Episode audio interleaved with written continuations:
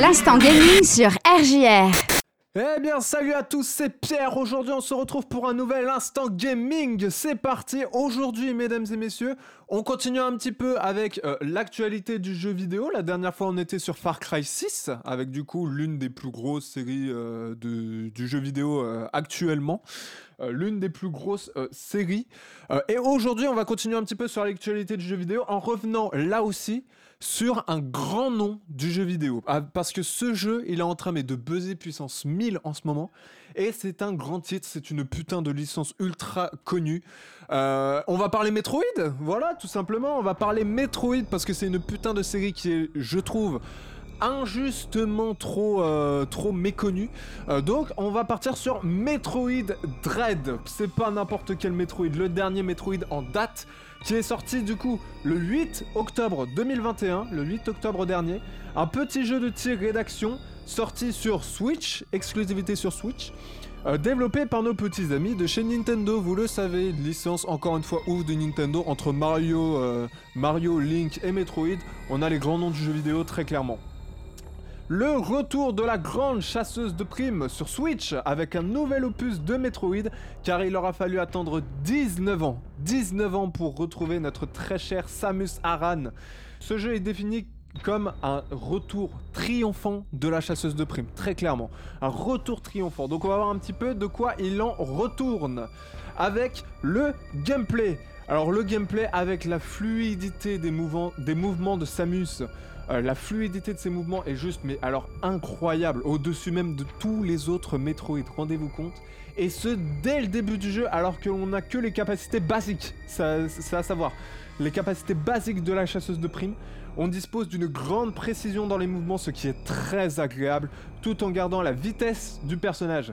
Mais c'est une fois arrivé avec tous les pouvoirs de Samus Aran et la maîtrise totale ou presque que ça devient mais vraiment mais jouissif avec la sensation d'une quasi-immortalité. Mais vraiment, c'est vraiment mais c'est mais tellement jouissif euh, le, le gameplay de ce Metroid Dread, c'est un truc de dingue. On passe maintenant au level design. Alors pour ce qui est du level design, le jeu se compose euh, de niveaux de plateforme avec la possibilité aussi de grimper sur certaines parois, ce qui donne d'ailleurs au level design un aspect un peu gruyère, voilà, comme on pourrait dire entre guillemets. Euh, au fur et à mesure du jeu, en plus, on débloque euh, les pouvoirs que Samus a perdus, qui nous permettent de découvrir des, des raccourcis, évitant du coup les allers-retours répétitifs. Sans oublier également les diverses phases de jeu qui gardent le joueur toujours sous une certaine tension constante. De toute façon, level design, clairement l'une des plus grosses forces du jeu, ni plus ni moins. Avec également aussi, euh, je vous ai pas dit, la possibilité de récupérer des missiles, les missiles de Samus, euh, sur euh, les ennemis que vous, que vous détruisez, que vous réussissez à vaincre les fameux Metroid tout simplement. voilà. On passe maintenant au graphisme. Alors, la saga Metroid n'a jamais vraiment brillé pour la qualité de ses graphismes, de, ses... de la qualité de ses environnements, reconnaissons-le. Mais cet opus change radicalement la donne, très clairement. Alors, nous n'avons certes pas de panorama magnifique avec superbe vue, mais l'aspect souterrain où les animations qui apportent une certaine profondeur nous offrent un jeu graphiquement très réussi. Ça, c'est indéniable. Sans oublier en plus que sur Switch OLED, donc la nouvelle version de la Switch qui est sortie euh, dernièrement, il y a quelques semaines maintenant, euh, donc avec euh, cette, Switch OLED, c'est encore plus impressionnant. Les graphismes sont encore plus poussés, c'est encore, encore plus beau. Donc c'est franchement, franchement très agréable. On passe maintenant au son. Alors pour ce qui est des sons, musique et autres bruitages, euh, il faut savoir que c'est une partie qui est très importante dans la saga Metroid. Ça peut paraître très secondaire, mais non, non, non, dans la saga Metroid, c'est quelque chose de très important.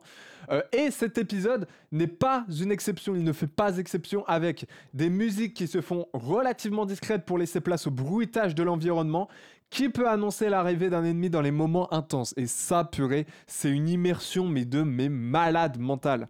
Euh, et pour ce qui est de la qualité de l'OST, eh ben, il n'y a pas grand chose à rajouter. Les mélodies restent très menaçantes et sont toujours aussi marquantes. Écoutez-moi ça.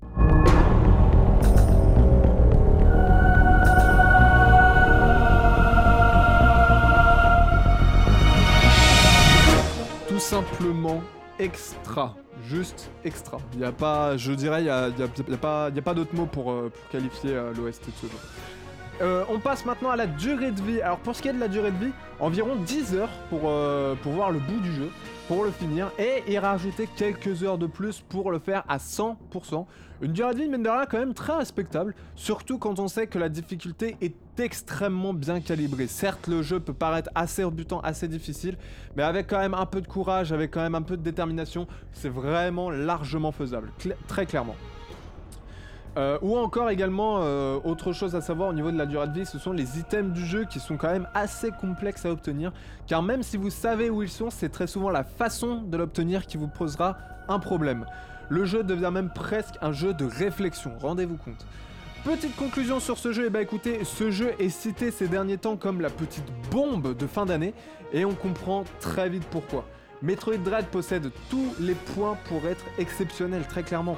On garde le mélange de phase d'infiltration et d'action avec un gameplay d'un confort incroyable et un level design qui, devient qui convient parfaitement à Samus, sans oublier la difficulté très bien calculée qui nous oblige à utiliser les capacités de la chasseuse de prime la renaissance de la série attendue par tous ses fans. Ça faisait vraiment longtemps qu'on attendait ça, très clairement. Bon et ben voilà, c'est tout pour l'instant gaming, c'est tout pour moi, je vous laisse avec la suite. N'hésitez pas à aller retrouver toutes mes précédentes chroniques sur rjrradio.fr comme d'habitude, vous le savez, toutes les chroniques euh, Far Cry 6, euh, toutes les chroniques, euh, je sais pas moi, toutes les chroniques Donkey Kong Country Returns, toutes les chroniques Merx, ce genre de choses, allez checker le site tout simplement. Et en attendant, écoutez moi, ben je vous laisse avec la suite. Euh, la prochaine fois, écoutez, euh, plutôt que de se focaliser que sur euh, l'actualité de jeux vidéo, et eh bah ben, vu que Halloween approche, et eh bah ben, je vous propose un instant gaming un peu plus Halloween avec un petit jeu d'horreur parce qu'en plus ça fait longtemps qu'on n'a pas fait de jeu d'horreur tout simplement.